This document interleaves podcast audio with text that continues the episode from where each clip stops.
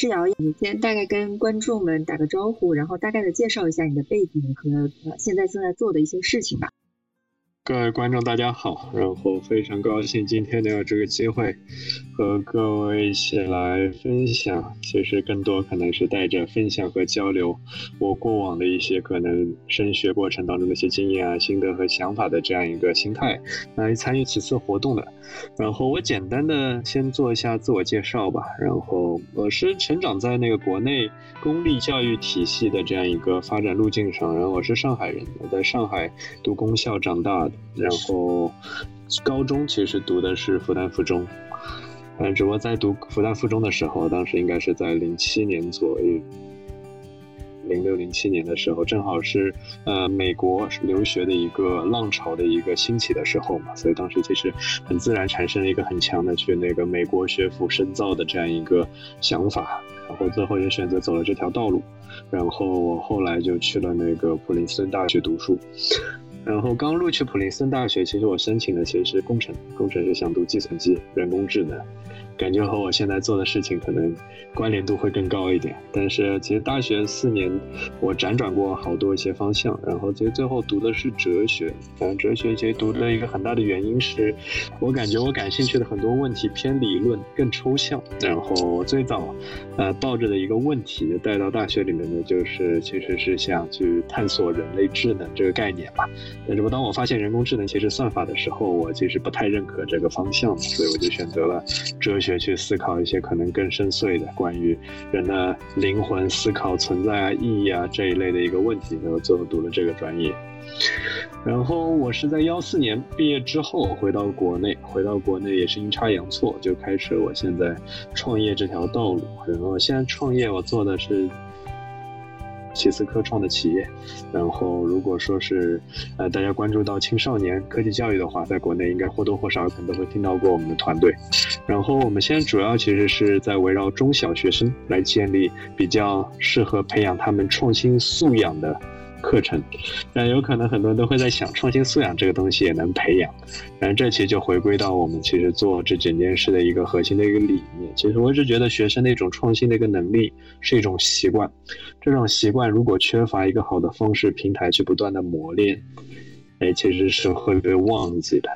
那这是种什么样的习惯呢？我觉得这是一种就是看到一个问题，看到一个新鲜的一个点，一个灵感，然后。去用一个系统性的方式去学习，去陈述，去把这个问问题给探究出来的这样一种能力，这其实是一种学习能力，但是是一种自发性的能力，和传统的一个学习方法非常不一样。所以，我们团队其实就是在围绕这样一个理念，在开发一整套从最底层的工具，工程的很多哎做教学用的工具。教学系统，再到上面的教学教材的课程体系，来开发这一整套的一个教学方案。然后我们会给国内不少中学提供我们的教学的一个呃解决方案，然后包括也会运营自己的课程。所以这大概是我现在在做的一整件事情。对，然后对，嗯，介介绍的比较可能快，我不知道讲的清楚。好的，嗯，很清楚，很清楚。呃，因为我跟志瑶两个人都在上海，然后呃，因为都在做一些这个教育创业相关的事情，所以相对来说，其实我们应该有认识三年。因为我的 Zooming，我们 Zooming 也是二零一四年的年成立的，所以其实应该说最近的这呃四年了，就一八年也快过完了，是吧？这个三年多四年了，我们应该说一直看着就是然后和他团队不断的在发展和成长的。那么今天开始之前也跟世瑶开 chat 了一会儿，就是聊到了他最近公司很多的进展哈。那么，呃，在讲到公司之前，我觉得可能回到二零零六、二零零七年那个阶段，就你当时说，呃，这个美国的本科浪潮开始了，然后自然而然出现了自己想去海外深造的这样的一个想法。在那个时候，你就觉得说特别想搞清楚，呃，人工智能这个领域里边的一些问题。但是那个时候不像现在啊，现在大家都在。懂的和不懂的都在说这几个词，你在那个时候是怎么想到这样一个概念的？是因为什么原因接触到了？而且为什么会觉得这是一个特别值得你探究的一个领域呢？当时就站在一个中学生的维度啊，所以很多的想法愿景其实充满了很多浪漫的色彩。然后我在我在那个其实高一之前吧，其实还算一个理科竞赛生。其实当时都参加数学竞赛，所以其实本身是对于像理工科啊有一种天然的爱好。然后当时其实，在复旦附中还在学那我们学生会 有做活动，啊，那个学生会就叫网络部，网络部其实跟跟 tech 有关。所以其实是有这种天然的这种亲近感嘛，然后再加上我在高中的时候参加英特尔创新大赛，当时是做做机器人，就单片机，所以其实就是在升学的这个点上，其实当时在思考未来要攀登的高峰是什么方向，然后当时就很自然就想到是 AI 这个方向嘛，然后但当时其实我觉得我对于 AI 的理解并不深刻，你当时是怎么理解 AI 的？理解 AI，我我知道大概对图灵测试有一个概念，就是 AI 大概达到什么什么样维度可以算是一种 AI，就是 OK 了，然后是一种已经可以被接受的一个认可的一种 AI 能力。然后，所以我当时其实认知 AI 下，它应该就是一种计算机。可能基于计算机的整个一个工程体系，然后来创造一个能够替代人类智能和思考的一种呃 capacity 一种能力吧，这是我当时的一个粗浅的认知。嗯嗯，然后你刚刚说，嗯，到普林斯顿之后最开始申请的是工学院，我们都知道工学院是普林斯顿非常有名的一个专业或者说一个学院。嗯，你在工学院待了多长时间呢？后来几经辗转的这些辗转都有过一些什么样的一些，应该说探索也好，或者说这个辗转呢？我在工学院待了三天了啊。在三天的原因决定了，原因来这这三天的不是是这样，就是我当时工程系其实比其他的其他的就其实普林斯顿是有工程和那个 AB 两个项目嘛，然后工程这个项目的话，它其实有很多比较严格的课程要求，也不读完这课你没办法就是读更深一步的工程的一些呃高阶的课程，当中可能包括像比较基础的物理啊、化学啊。像微积分啊等数学，然后我其实第一年我刚跑到普林普林斯顿嘛，然后很很激动嘛，人家这 世界上非常优秀的学府终于来了，来了那干嘛？呢我就报了很多，我觉得看起来对我非常有吸引力的课，我应应该还记得记得记得起来啊。第一年报哪些课？我报了我们数学系的入门的一门课，当然这一门课首先就开始有问题，这是一门数学分析，它不是一个数学应用。所以严格意义上，它没有办法去 fulfill，就是去满足那个工科的一个升学的一个任何要求。然后剩下来，我当时报了一个是呃美国的平权民权历史，就是讲黑人黑人权利发展的。是。然后报了一门法文。嗯，然后还报了有有一个是那个 writing seminar，就是一个写作的一个课，但是还想报一门我忘了，然后被我那个 counselor 给否否掉了，在在美国。然后但是为什么他否掉？他当时为什么说否掉？觉得你这些课都太难修了，还是怎么？对他觉得第一年要保守啊，第一第一个学期要保守，说上上那么多课未必是一个好的一个选择。所以我当时后来啊想想看，我记得。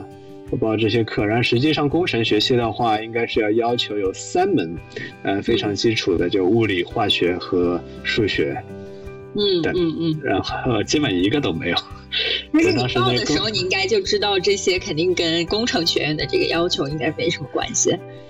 这没什么关系，但我可能不是特别介意吧。我觉得没什么关系，让我上上，如果不合适，我转回来，我觉得很正常。我说美国不就在讲通识教育吗？对，所以我把这个包包包拿给我那个当时呃 engineering 的那个 dean 看，我感觉他都要吐血了，是吧？然后，对，然后后来那个他他看完这个东西，他哈一半，我当时觉得有些气话还是什么，说跟你你这样子，你你觉得你待在工程学系还有什么价值和意义吗？那那我说那我就转出去吧，然后就转出去了。还行，啊哦，就转到文理学院。哎，对。OK。嗯，那那这个接下来的这几年你是怎么选课的呢？除了大一刚刚开始的时候就选的这些非常，应该说整个整个 spectrum 比较广的这样的一些课，嗯，选课我选课还是比较随性的，随性就是觉得什么课比较好玩我就我就选，然后所以其实我当时呃选的比较多的课程在这几个范畴啊，数学，呃。政治、历史、哲学，呃，经济啊，我课也修过，少几门，少几门，然后不是特别 get 到点，就不就不特别适合我学。然后最后在这当中，我觉得那个哲学可能是我学的比较开心的吧。对，嗯嗯嗯。你是在哪一年 declare major 的？就是觉就是以后 major 要是哲学的。大二上。这个可能有一点点涉嫌刻板印象，但是在我们长期在上海生活的这种感觉和体验，或者说在上海接触了这么多学生，不要说上海，应该说哪怕现在放眼全中国，应该很少有学生有这样的胆量这样乱选的，是吧？挺挺多人就是挺呃挺想好了，说我出来可能是要去投行，或者是我出来要去哪里哪里，呃，那么因此我要去读哪些专业，有助于我未来的这个求职啊，读研究生或者博士等等之类。你当时有这些比较呃算计的一面吗？呃其实选科的维度上，我其实完全没有考虑过它的一个实用性，就是后来就业的这种考虑考量，这是完全没有的。我在大三。升大四这一段，其实曾有过困惑和思考，就是说，是否要尝试一些可能是金融和那个资讯行业的一个职业规划。嗯，然后最后只不过被我给否定了。然后我其实大四的时候，我做好的准备是去走学术的道路。那我们今天就到这里结束。好，谢谢各位的聆听和麋鹿的一个邀请，以及慧宁的一个主持，很高兴今天能有这个机会分享。大家晚安，再见。